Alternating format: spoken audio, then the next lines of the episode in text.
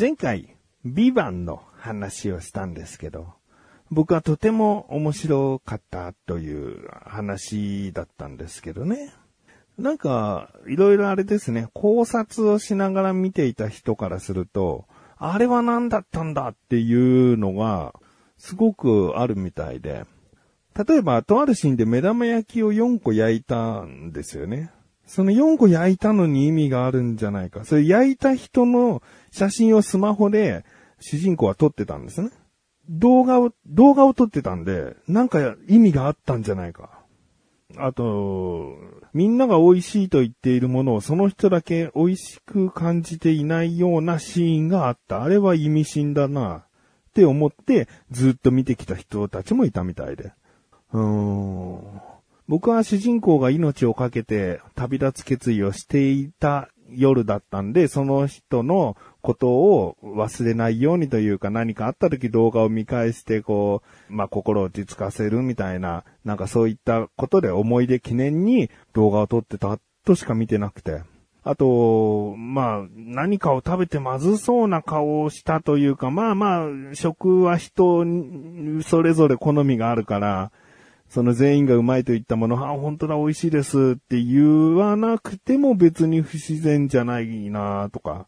まあでも原作と、原作じゃないな。えー、ノベライズ版になった時にそこのシーンのセリフが書き加えられていったらしくて、なんかおかしなセリフであるらしいんだけど、まあまあそれはわからんな。うん、あと目玉焼きが4つっていうの意味深だな。そうかな。僕目玉焼き最低でも2つないとなんか目玉焼き食べた気しないけどな。で、二人で食べるから目玉焼きが4個ってちょうどいい数だなってなんかもう 太った人目線ななんか見方をすんなりとしちゃってたから、何も違和感なかった。まあまあ、ネットのこの考察とか感想っていうのはすごくためになったり驚かされたりするようなこととかもあるかもしれないけど、それに左右しないですんなり見れたっていうのも良かったかなと思ったね。うん。別にまあ、シーズン2がね、ほぼ、ほぼ確定していると思ってるんで、うん、そこに何かもしかしたら伏線を張っていたのかもしれないしね。その時また、あ、シーズン1であのシーンってやっぱりこういう伏線を張ってたんだってね、驚かしてもらえたらなと思っている自分がお送りします。菊池のなかなか向上心。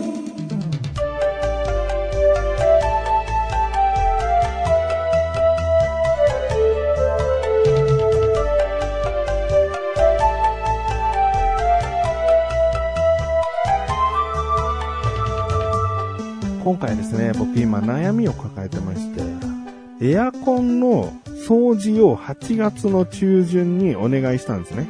エアコンを多少分解して、こう、ビャーっと高圧洗浄機とか、そういうので、こう、掃除してもらう業者に、エアコン掃除してもらったんです。この番組でも、こう、ちょっと話をしているんですけど。で、その掃除してもらった方ってめちゃくちゃいい人で、僕は神奈川県に住んでいるんだけど、千葉県に住んでいながらも、わざわざうちのために来てくれて、で、通常料金でやってくれてる。別にそのちょっと遠方だから交通費は、えー、別途ですとかそういうことではなくて、いや、こんな遠い場所でも通常料金でやってくれるってめっちゃいい人だなって。まあ他にもちゃんと仕事の説明とか、その実際の内容とかも丁寧にやってくださっているんで、いやもうこれからエアコン掃除はもちろんのこと、他にもそういったハウスクリーニング的なことをね、全般的にやってるんで、洗濯槽の掃除とか、換気扇の掃除とか、そういうのもやってくれてるんで、やってくれてるじゃない、やっているので、もうそういったのをお願いするときは、もうその方にお願いしようと思ったんですね。料金も本当に親切価格。うん いや、申し訳ないぐらいの、千葉からわざわざ来るのにっていう価格なんですよね。うんで、その方にやってもらったんですけど、今日ですね、あの、エアコンから異臭がしたんです。で、それが朝起きて、なんか、なんか家の中匂わないと思ってたの。思ってたんだけど、まあまあなんか家の中って、何かしらのあれで、変な匂いが一瞬立ち込めてしまうことってあると思ってるので、そんなに気にしてなかったんだけど、息子が学校から帰ってきた時に、なんか臭くないって言ったんだ。で、息子が臭くないって言うのってあんまりなくて、で、いや、そう思ったんだよ、パパも。なん、どこかなって言ったら、エアコンじゃないって言ってさ、もうエアコンが出てる送風口に顔を持ってきて、直にめちゃくちゃ嗅いでみたらさ、ここだったんだよね。うわ、エアコンじゃんと思って。で、どんな匂いか、臭いっつってもうんこみたいな匂いがするわけじゃないから、まあ、どんな匂いか、人によっちゃ臭くはないっていうのかもしれないけど、まあ、強いて言うなら酸っぱい系の匂いなのかなっていう。うん、なんか汗がツンとくるような、そういった系の匂いかなと思ってスマホでちょっと調べてみたらさ、やっぱあるみたいで、えー、カビが匂うと、そういった匂い。あとはドレン管でしっかりと水が流れきっていない、汚い水が流れきらずにどこかで溜まっちゃってるから、その溜まっちゃってる空、部分からの空気をまた部屋に送り込んでしまってるんじゃないかみたいな。なんかそういったこと、いろいろなまあ原因も挙げられるし、かといって、なんか消臭スプレーみたいのをエアコンに吹きかければいいのかって言ったらそれは NG。そんななんか素人のその場しのぎの対処なんかしてしまった日には、むしろエアコンが壊れてしまうかもしれないし、えー、そんなことはしないでくださいって書いてあったんで、ああ、じゃあどうしようかなと思って、で、もうね、先ほども申し上げたように、エアコン業者の方に掃除を頼んだのは1ヶ月以上前になるんで、まあ2ヶ月は経ってないけど1ヶ月以上前になるんで、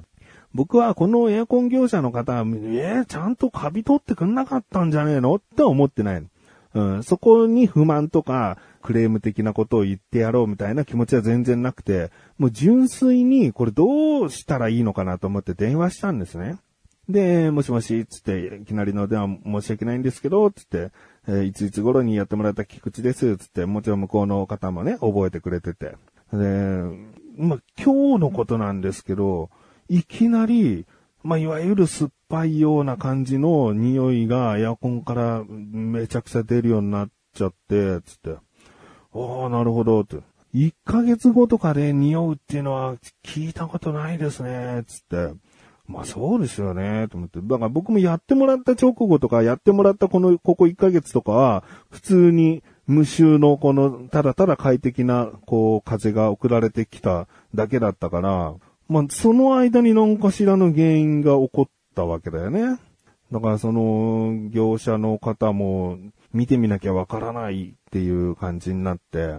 で、まあ僕も、あの、決してこれクレームとかそういったことじゃなくて、純粋に、あの、素人なりにこういうことしてみたらどうかっていう、なんかアドバイス的な感じでやれることはないかと思ってお電話、お電話したんですけど、つって、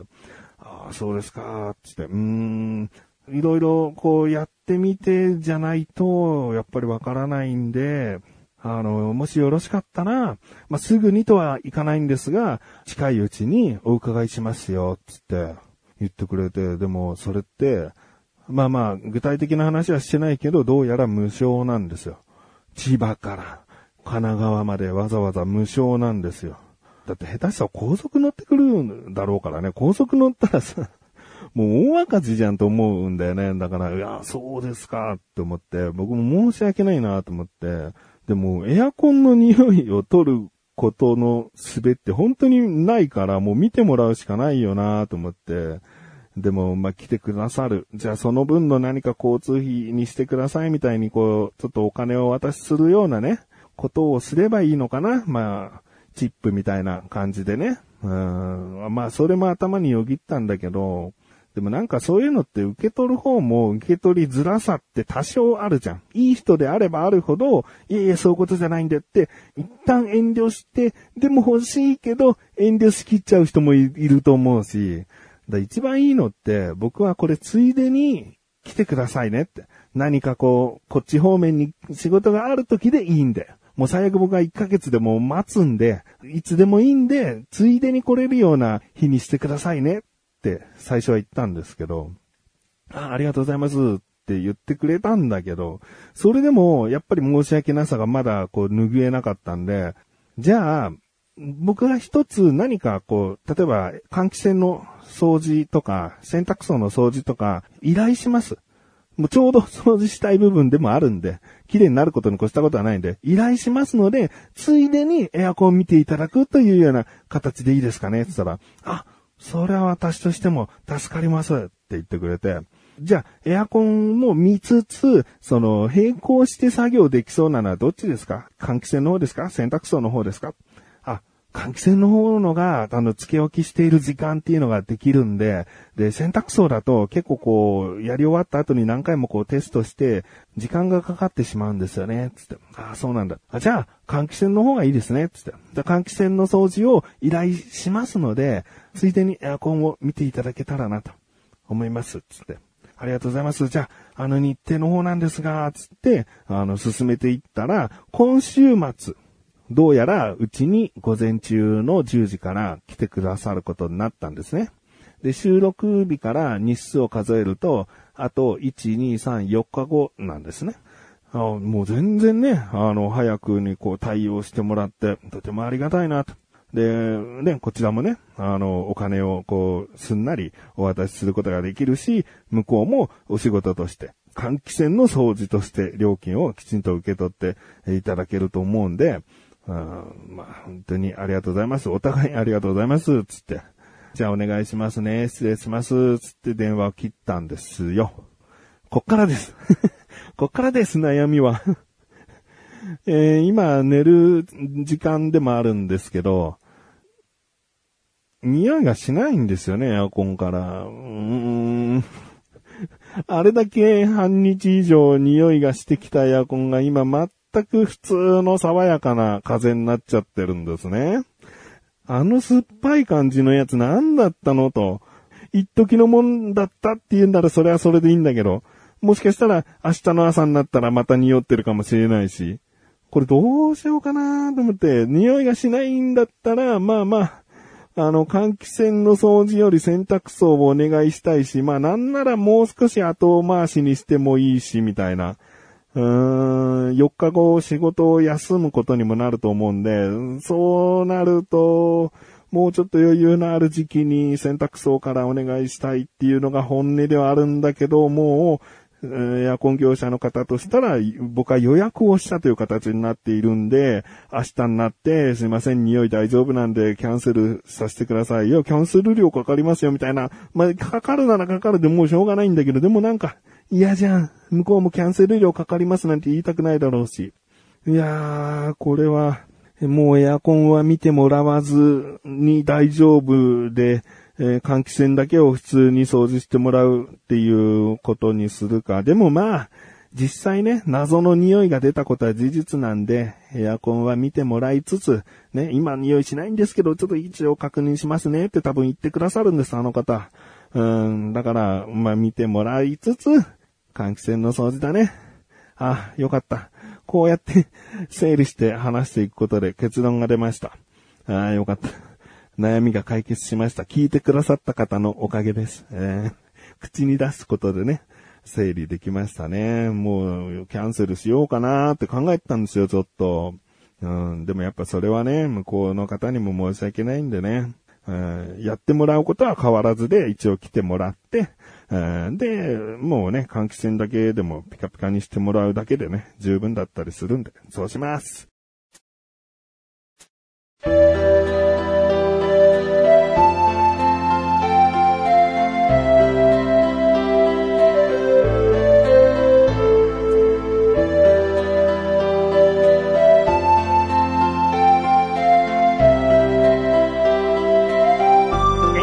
そしてすぐお知らせです。このなだらかご写真が配信されたと同時に更新されました。小高菊池の小高ルチャー聞いてみてください。今回はですね、僕の自治会の話、自治会だよりっていうのがあってね、とあるところがちょっと目立っちゃってるんですよ。僕のとあるところが。うんそれを高に報告しつつですね、この番組でも過去に話した僕が話しながら泣いちゃう話っていうのがあるんですけど、それを小高に話してみてどうなったかっていうね。えー、僕今回最後のエンディングの小高での小高のその切り返しというか、いやー、あの終わり方好きだね。えー、気になるという方はぜひ聞いてみてください。ということで、なだらかごちそうさまです。それではまた次回お会いいたい菊池勝利したメガネたまりでもあるよ。お疲れ様です。